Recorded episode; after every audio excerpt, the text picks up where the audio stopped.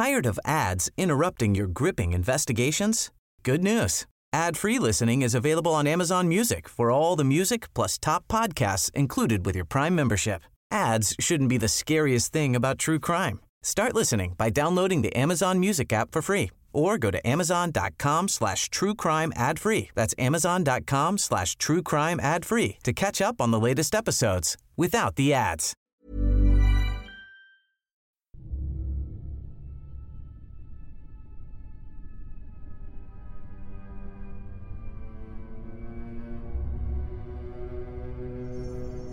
En 1975, la familia Lutz y sus tres pequeños hijos compraron la casa de sus sueños, localizada en el número 112 de Ocean Avenue, en Amityville, Nueva York, seguros de que el oscuro pasado de la propiedad en el que fueron asesinados seis personas quedaría olvidado con su llegada, aunque pronto descubrirían lo equivocados que estaban.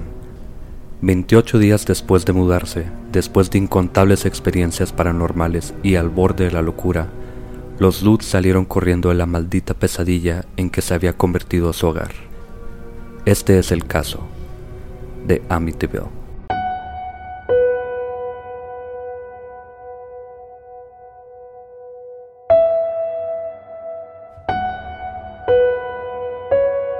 Gracias por acompañarnos en un nuevo episodio de Señales Podcast.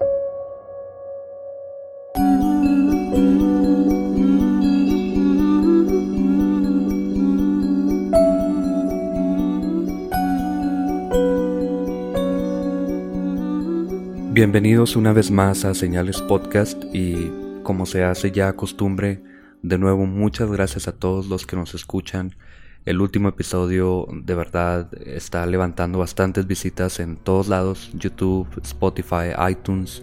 Recuerden que tenemos la página en Facebook, nos pueden dar like, ahí les llega notificación de cuando publicamos episodios nuevos.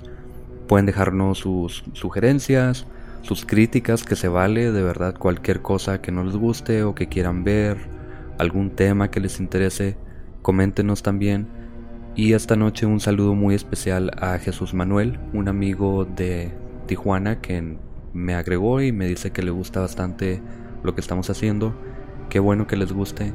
De verdad nos alienta mucho escuchar este tipo de comentarios. Como dice Pepe, agradecemos su preferencia y nos vamos de lleno con el episodio de hoy que es la historia de Amityville. Algunos de ustedes habrán visto la película, salió en el cine. Hay documentales y según Pepe me decía hay como 13 películas que realmente yo no ni sabía, ¿no? Pero con esta historia les vamos a, narrar un poco más lo que realmente pasó. O sea, la historia ah, real de, de los sucesos en Amityville eh, sin, sin meter lo, de Hollywood, ¿no? Sin meter los indios muertos en el, en el sótano. Sí, esta historia es la que les da fama mundial y ya después harían otras investigaciones también bastante importantes en su historia, como por ejemplo la de la familia Perrón, que serviría para hacer la película El Conjuro, la historia de Enfield, que sería El Conjuro 2 también. Ya después les vamos a hablar un poco más de esas, pero esta noche les hablamos de Amityville, que es súper famosa, muchas películas, como decías Oscar, no las he visto todas, pero una que otra sí he visto documentales y es una historia bastante interesante. Todo empieza el 13 de noviembre de 1974 en un pueblo llamado Amityville, en Nueva York, cuando de pronto Ronald DeFeo, un joven de 23 años, entra al bar Harris. Él llega gritando pidiendo ayuda porque dice que sus papás están muertos, que alguien los mató, así que algunas personas y la policía van a la casa y los policías encuentran los cuerpos de toda la familia de Ronald, los padres y los cuatro hermanos menores, Don de 18 años, Allison de 13, Mark de 12 y John de 9 años. Todos los cuerpos se encuentran acostados en sus camas, boca abajo, ultimados con un disparo en la cabeza. Lo raro de esta escena es que todos los cuerpos parecen estar, pues, descansando en paz como si les hubiera llegado la muerte instantáneamente, sin darse cuenta, sin despertarse. Y la historia de Ronald al inicio fue que él no se encontraba en la casa, regresó, descubrió los cuerpos momentos antes de entrar al bar para pedir ayuda, aunque la policía después encontraría calibres 35 en su cuarto, unas balas, y después de que encontraron las balas él ya confesó que él había matado a, toda su familia. Él está todavía cumpliendo una cadena de seis cadenas perpetuas. Y hay que mencionar que Ronald no era un joven pues normal. No sufría de cosas paranormales ni nada así, que sepamos, pero era un adicto a la heroína, al LSD y a las anfetaminas. Y lo interesante del caso, al menos el del caso con el que comenzamos, que es de, de Feyo, y ya después sería otra familia, pero lo raro de los de Feyo es que toda la familia fue asesinada alrededor de las 3.15 de la mañana. Esta es un arma de alto calibre, es una escopeta, y ninguna de las víctimas, como decía antes, parecía haberse dado cuenta de lo que pasaba. Si tú estás dormido y le disparan a tu esposa que está al lado de ti, a uno de tus hijos que está en otro cuarto, a lo mejor al lado o en otro piso. Es una casa de tres pisos muy grande, pero de todos modos, aunque estés en el primer piso y le disparen a alguien en el tercero, se debe escuchar. Nadie escuchó nada al parecer y los vecinos tampoco escucharon nada. Esta es una de las cosas más extrañas de, de estos casos, porque si se escucha un disparo y todos los que vivimos en Chihuahua, pues en algún momento hemos escuchado algún algún disparo, ya sea en la calle o hasta hemos visto videos en Facebook donde escucha un disparo y la verdad es algo que no puedes pasar por alto. Ahora, si, como menciona Pepe, si estás dormido enseguida de alguien al que le disparan, por más profundo que tengas el sueño, o sea, no es normal que no te despiertes. Ahora, si no te despiertas, estamos hablando de que había niños dormidos en la casa. Los niños se despiertan con cualquier ruido y si no se despertaron con 3, 4, 5 balazos, realmente esto sí le da pues un aspecto más tétrico al, suceso. Esté drogado él o bajo la, influencia de la droga de la que estés, uno lo hace una persona súper rápida, ¿no? Como para ir a matarlos a todos sin que alguien se dé cuenta y se levante. Esto es una de las partes más extrañas de este caso. Un año después, 18 de diciembre de 1975, la familia Lutz, George y Katie de 30 años y sus hijos Missy de 5 años, Daniel de 10 años y Christopher de 7 compraron la casa de los de Feo por un precio increíble. Pues obviamente, ¿no? O sea, compras una casa barata porque hubo un asesinato, todos sabemos que eso es malo para las bienes raíces, sin saber que se irían de esta maldita casa en tan solo 28 días. Como era tradición, y pues de hecho a mí me tocó que lo hiciera mi mamá cuando nos mudamos a la casa. Es una costumbre cuando eres católico o cristiano siempre llevar un padre para que bendiga la casa para que te vaya bien. Es como traer buen augurio, ¿no? Y especialmente como un año antes habían sucedido algunos, bueno, había sucedido este asesinato, le pidieron a un sacerdote católico que bendijera la casa. Lo raro aquí es que al subir al segundo piso y entrar a la antigua habitación de los padres Mark y John DeFeo, mientras rociaba agua bendita caminando el padre, de pronto escuchó una voz macabra que le gritó ¡Sal de aquí! por lo que salió corriendo. El sacerdote no le dijo a los Lots lo que había pasado, pero sí les advirtió que no usaran ese cuarto como habitación y que nadie debería de dormir ahí lo cual obedecieron sin saber por qué y lo hicieron un cuarto de costura. Pues obviamente no, si un padre te dice no duermas aquí, pues le haces caso, ¿no? Pero también que ojete el padre, ¿no? De no decirle, ¿sabes qué? Una voz maldita me dijo, sal de aquí. De hecho, en algunas versiones de los documentales que he visto, eh, se menciona que se le dio una cachetada al padre, ¿no? O sea, en el documental que había visto, narra el padre que había sentido una corriente así de aire frío y, que al escuchar la voz sintió como si le hubieran dado una cachetada. Pero eso es solo una de las tantas ah, adaptaciones que, que llegué a ver. Sabes que justo eso iba a decir. Qué mala onda que el padre no les dijera esto. Esté loco el padre, se lo ha imaginado lo que tú quieras, pero pues, es algo que mencionar, ¿no? Sobre todo si eres católico, le hablas a un sacerdote católico de tu religión, alguien en quien confías, supongo, hasta cierto punto y no les menciona algo tan extraño si, si se me hace medio, pues, ojete, como dijiste tú. Y bueno, pasa esto el primer día cuando compran la casa. Los Lutz se comienzan a quedar ahí, están desempacando sus cosas, están arreglando la casa, poniendo los muebles y todo este rollo, ¿no? Y desde el primer día comienzan a notar cosas extrañas. El padre George se encontraba todo el tiempo temblando de frío, constantemente. La chimenea se mantenía prendida durante todo el día y no era suficiente, y su esposa Kathy, por alguna razón, empezó a decaer de salud sin explicación alguna. Y la primera noche pasa algo fuerte también. Están dormidos y de pronto George se despierta por un ruido muy fuerte que parece venir de la entrada principal. Él abre la puerta, se asoma y no ve absolutamente nada. Solo que el perro de la familia estaba ladrando y se escuchaban ruidos desde la casa de herramientas que estaba en la propiedad. Pensó que a lo mejor era su imaginación por todo el estrés de mudanza, por tener pues sueño y todo este rollo. Entonces decide volver a la cama y se fija que son las 3.15 de la mañana. Ay, güey. Todos sabemos, todos los que, como les contamos en algunos de los podcasts pasados, sobre todo en el de posesiones y en el de fantasmas, se llegó a mencionar en algún punto que es, no sé, hasta conocimiento popular, ¿no? Que las 3 de la mañana es la hora del demonio. Aquí, las 3.15 de la mañana, curiosamente, es la misma hora en la que sucedieron los asesinatos de la familia de Feo. ¿Coincidencia? ¿Quién sabe? Tired of ads interrupting your gripping investigations? Good news. Ad-free listening is available on Amazon Music for all the music plus top podcasts included with your Prime membership. Ads shouldn't be the scariest thing about true crime. Start listening by downloading the Amazon Music app for free or go to amazon.com slash true crime ad free. That's amazon.com slash true crime ad free to catch up on the latest episodes without the ads.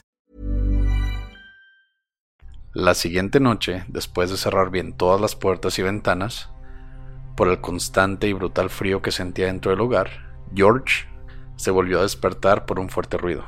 En el camino descubrió que la ventana del cuarto de costura estaba abierta, así que la cerró. Y al bajar a la primer planta vio que la puerta principal no solo estaba abierta, sino que también había sido arrancada de los ejes. El padre la arregló como pudo y subió a dormir de nuevo, preguntándose cómo es que nadie se habría dado cuenta si el ruido debía haber sido fuerte para despertarlos a todos. Pues obviamente no, si, si arrancas una puerta y desde las bisagras pues se suena muy fuerte, porque estamos hablando que es una casa antigua, por tanto la puerta es pesada y de madera, ¿no?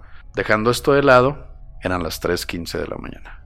Esto de despertarse le pasa sobre todo a George, por alguna razón se sigue despertando a las 3.15 exactamente como hizo Oscar, a esa hora fue a la que matan a la familia uh, de Feyo, que eran los que vivían ahí antes.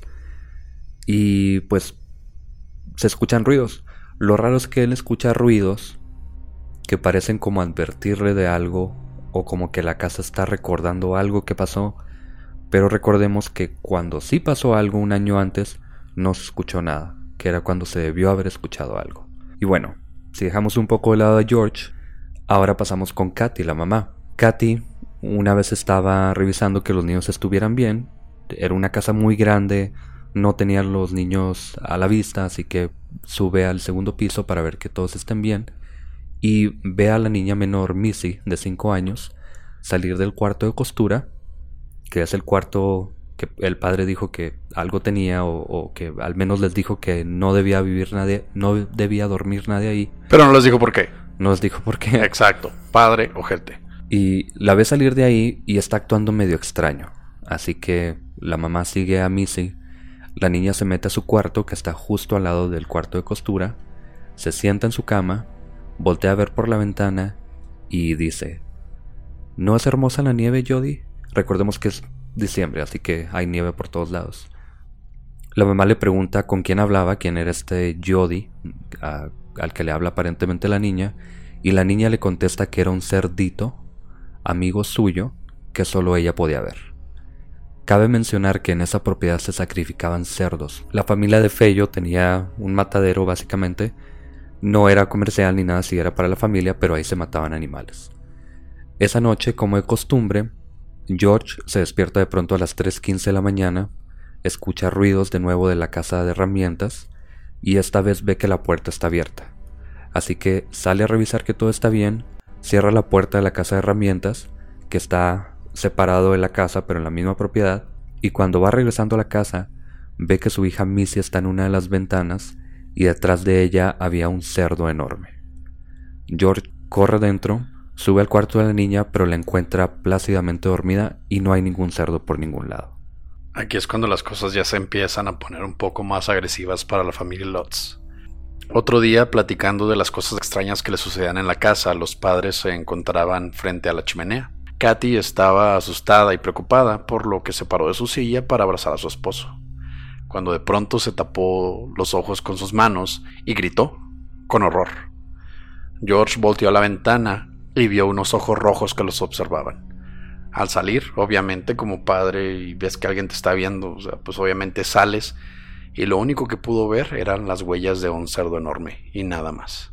Sabes que haciendo un paréntesis aquí, Oscar, esto del cerdo que tiene que ver con que hubiera un matadero antes ahí en la casa, de todas maneras me recuerda a mí a historias que he leído o escuchado en otros lados sobre el cerdo siendo una representación del diablo o de algún demonio. No sé si los que nos escuchan hayan escuchado el programa de la mano peluda. Era un programa en la radio abierta que tenía un conductor que se llamaba Juan Ramón Sáenz, que ya murió, y las personas llamaban a contar sus historias. Y una de esas ocasiones llama a una persona que se llama Josué, y Josué cuenta que hizo un pacto con el diablo. Él tardó mucho tiempo haciendo este pacto, leyendo, aprendiendo latín y todas estas cosas, y cuando logra obtener una respuesta de este demonio con el que estaba haciendo un pacto, este demonio se le presenta en forma de un cerdo que estaba parado sobre sus dos patas traseras y estaba atacando a la mamá. Y además el cerdo gritaba de una forma, pues, de otro mundo, espectral o, demoníaca, una, una cosa así. Entonces me causa mucho impacto que sea un cerdo lo que está viendo la niña y lo que aparentemente ya vieron también los papás. En otras ocasiones a los padres les sucedieron cosas aún más extrañas. Una noche, como era de esperarse, George se despertó y vio a Katy levitando 10 centímetros sobre la cama. Su rostro parecía el de una mujer de 80 años además. Katy se despertó, cae a la cama y corre al baño porque se siente extraña y George le dice que pues se ve rara. Se ve en el espejo y ella se trauma porque se ve la cara totalmente diferente, se ve como una anciana. Esto le dura hasta el siguiente día, poco a poco va recuperando su imagen normal pero las arrugas, el, cabello con canas y estas cosas le duran bastante tiempo. Y otro día también tuvo otra levitación Katy, pero esta vez ella sufrió unas quemaduras que iban desde su pecho hasta el abdomen como si hubiese tenido fuego en la piel. Mientras sucedía todo esto, Katy también tenía sueños recurrentes. Uno de ellos era en el que un hombre mataba a toda su familia con una escopeta, que era precisamente lo que pasó en la casa, o tenía otra pesadilla en la que un hombre tenía relaciones con su amante en la cama en la que dormían. Luego nos enteraríamos después de que la mujer era Luis de Fello, es decir, la esposa del matrimonio anterior que, que fue asesinada ahí, quien en realidad sí tuvo un amante. Esos ya son bastantes coincidencias. O sea, esto ya sabemos que es literal algo ligado al, al lo que pasó con los de Feo. Katy solía pasar bastante tiempo en la cocina, ya fuera cocinando, limpiando o simplemente pasando el rato leyendo. Supongo que ese era el lugar donde ella encontraba tranquilidad, supongo. Durante sus largas estancias en esta cocina, Katy habría sentido dos contactos sobrenaturales distintos. Una de estas veces se encontraba tomando un café cuando empezó a oler un perfume barato y dulzón. Entonces sintió como algo se apoyaba cuidadosamente sobre uno de sus hombros y luego le cogía suavemente por la cintura.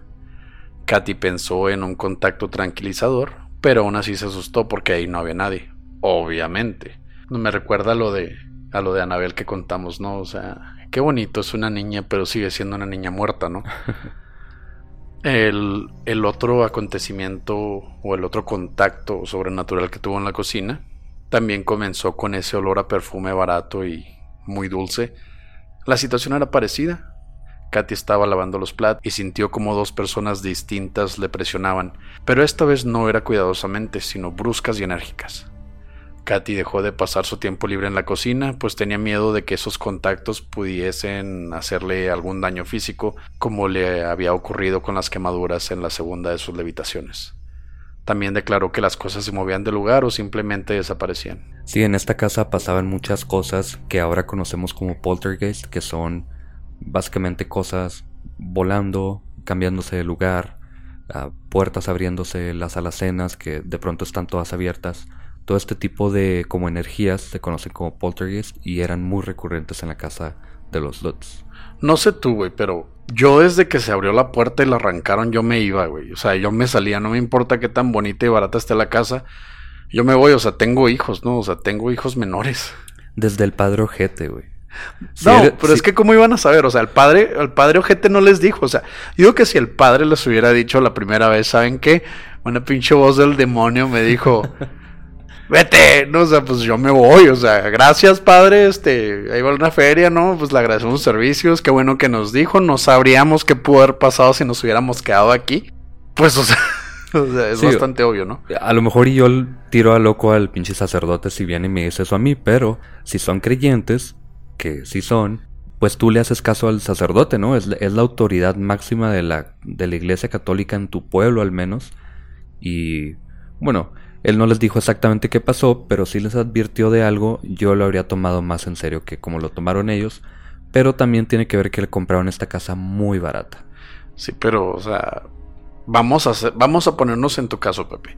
Tú que eres una persona mucho más escéptica que yo, que pues tú esperas ver o sentir algo antes de creerlo. Pero si ya, o sea, llegas con tu familia, con tus hijos y te dice un padre, ¿sabes qué? Una voz me dijo vete y pues no hay nadie y pues está mal ese pedo, ¿no? Entonces te empiezan a pasar estas cosas. Tú no te quedas ahí, o sí, o sea, ya cuando ves que literal tú que no crees, ves a tu esposa levitando y luego quemada y luego con la cara de una viejita y luego es un marrano gigante atrás de tu hija, o sea, yo creo que ahí ya no te pones a esperar qué más va a pasar, tú te vas. Honestamente, se hacen las carnitas con ese cerdo, consigo una ouija, escribo un libro y me hago rico como los Warren. A huevo. Que tiene algo que ver con lo que pasó realmente, pero ya se lo platicamos. Vamos a seguir con, con la historia. Pero en fin, Jimmy era hermano mayor de Katy, la señora, y Carrie era la prometida. Básicamente eran los tíos de la familia. Y ellos se casan. Después de su luna de miel, Jimmy y Carrie se quedan una noche en casa de los Lutz y ellos están durmiendo en la cama de Missy, la niña pequeña, en una litera plegable en otra habitación. Mientras todos dormían plácidamente, Carrie se despierta con un gran grito. George y Katy fueron corriendo hacia la habitación donde Carrie y Jimmy estaban durmiendo y ahí encontraron a Jimmy abrazando a su mujer, que estaba totalmente horrorizada. Carrie dijo que se había despertado porque un niño que estaba sentado en la silla de enfrente le había estado tocando los pies y le dijo que le ayudara porque estaba muy enfermo. Jimmy intentó tranquilizar a su esposa diciéndole que habría sido una pesadilla, pero George tocó la silla donde supuestamente estaba sentado el niño y aún estaba caliente, como si alguien estuviera sentado en la silla. Carrie estaba tan segura de que lo había visto que nunca más quiso volver a acercarse al 112 de Ocean Avenue. Ya no nomás lo vieron tus hijos, lo viste tú, ahora lo vieron tus cuñados. Y aún así no te sales de la casa. O sea, si algo hemos aprendido en las historias de casas donde hay poltergeist, donde hay posesiones, donde hay todo este tipo de cosas, es que la gente no tiene sentido común y como que se, se acostumbran a ese tipo de cosas hasta que realmente pasa algo malo. Si es que eso no se les hacía malo ya de pasada. Después de todo esto que pasa, que son 28 días en total, suena como si fueran años, pero esto pasa en menos de un mes, los Lots deciden irse de la casa, naturalmente. Un periodista le llama a los Warren, un periodista que ya conocía a los Warren y que además llevó a cabo una investigación sobre la casa, y llegan los Warren pues a hacer su investigación también. Mientras están haciendo la investigación, a Ed Warren lo empuja una presencia y lo empuja al punto de caerse al suelo.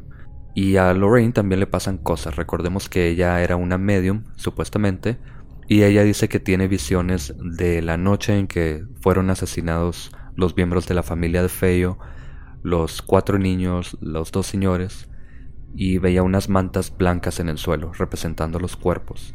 También dice que sentía una presencia demoníaca y también sintió como le empujaron. Una de las únicas pruebas que tenemos de este caso, porque todo esto es contado, es escrito y nada más, pero hay una sola prueba y fue una foto Cuando los investigadores están tomando fotos de la casa y toman una foto del segundo piso, justo al lado de las escaleras, se ve la cara de un niño que ellos dicen que no estaba ahí, que se está asomando a ver al grupo de investigadores. Los Lots durante toda la investigación no quisieron entrar a la casa, estaban simplemente esperando afuera a ver qué, era lo que estaba pasando, y cuando termina la investigación, lo que hacen los Warrens es llevarse algunas propiedades de, o algunos objetos de los Lots, y simplemente se quedan con, con la casa, se las venden, los Lots se van a California, y en el 2010 se vende la casa a una familia que simplemente ahí sigue viviendo hasta ahora. Después de esto se escribió el libro sobre lo que sucedió en esta casa y la película de horror en Amityville, la cual salió en el cine, muchos han de haber visto, bastante mala por cierto, a mi parecer, porque no, la neta no me gustó, están mejores del conjuro. Después del éxito de horror en Amityville, dicha película, el sacerdote que Jay Anson mencionaba como el que intentó realizar el exorcismo durante la estancia de George y Kathy Lutz en la casa, y se descubrió que durante esa noche no hubo más que vientos precipitados y no una tormenta como los Lutz habían contado. Tampoco se registró ninguna llamada al departamento de policía como los Lutz indicaron que habían hecho, pero sin duda alguna la inconsistencia que más predominó para considerar la novela de Jay Anson un fraude fue una declaración hecha por William Weber, el abogado de Ronald DeFeo, quien acusó a George Lutz de no haber cumplido con su pacto. Aparentemente, DeFeo había hecho un trato con los Lutz y con el mismo periodista Jay Anson para relatar un caso sobre apariciones demoníacas en la casa donde él había cometido los asesinatos. Esto lo ayudaría a reducir su sentencia debido a que su investigación podría ser modificada y el hecho de que había matado sin iniciativa propia podría ser considerado. A cambio de ello, los Lutz lograrían tener fama y dinero. Es lo que les platicamos la, en el caso pasado cuando empezamos a platicar de los Warrens, como Pepe estaba muy decepcionado de este caso porque pues salió esto a la luz y esto le quita todo lo pues todo lo espeluznante, ¿no? Ya cuando te pones a pensar en eso. El escándalo continúa cuando Bárbara y James Cromarty, que fueron los últimos que compraron la vivienda, demandaron a la familia Lutz y a Jay Anson por difamación, además de verse obligados a solucionar el problema de la gran cantidad de personas que visitaban la casa a raíz de la novela o el libro que había sido escrito sobre lo que había sucedido ahí. Además, ni la familia Cromarty ni las siguientes familias que habitaron la casa vivieron algún fenómeno paranormal como los que escribieron los Lutz. Esto se convirtió en una razón más por la que la historia de Amityville puede ser considerada pues ya sea una mentira o un invento. Kathy Lutz falleció el 17 de agosto del 2004 y George Lutz murió el 8 de mayo del 2006 en Las Vegas a causa de un paro cardíaco. Tenía 65 años y pues no es sorpresa, Ronald DeFeo sigue preso, cumpliendo una de sus seis cadenas perpetuas. Sí, básicamente el abogado de Ronald DeFeo, que es quien asesina a su familia, habla con los Lutz, que es la familia que compra la casa después de los asesinatos. Se sientan a platicar, toman mucho vino, se ponen ebrios y se ponen a planear una historia de terror para argumentar que Ronald DeFeo realmente pasó por una situación de posesión demoníaca y esto le iba a ayudar en la corte porque lo podían declarar mentalmente inestable o mentalmente incapacitado para llevar a cabo un juicio. Es decir, el abogado simplemente quería inventar una historia de terror para ayudarle a DeFeo a no tener estas seis condenas de cadena perpetua que de todas maneras está cumpliendo todavía. Los Warren no sé si estaban al tanto de todo esto, no sé si ellos realmente presintieron algo.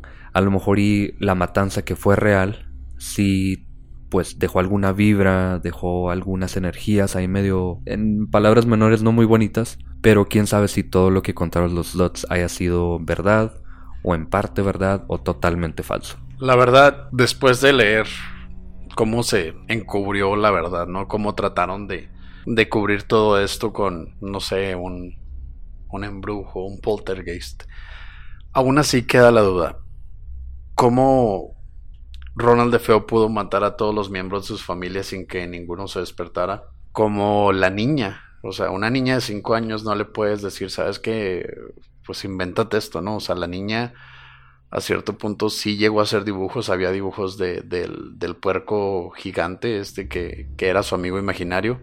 Es muy difícil que la niña haya hecho, no sé, un, un estudio sobre lo que se hacía en la casa antes de que esto pasara.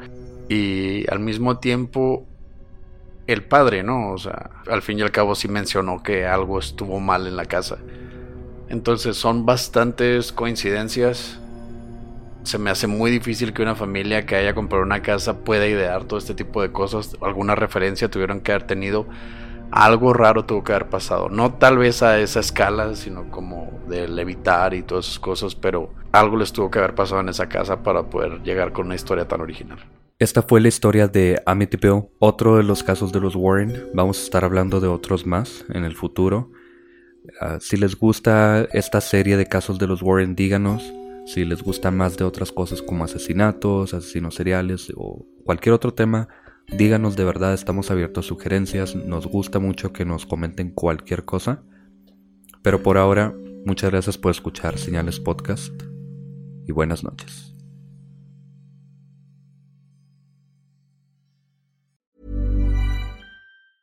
Tired of ads interrupting your gripping investigations?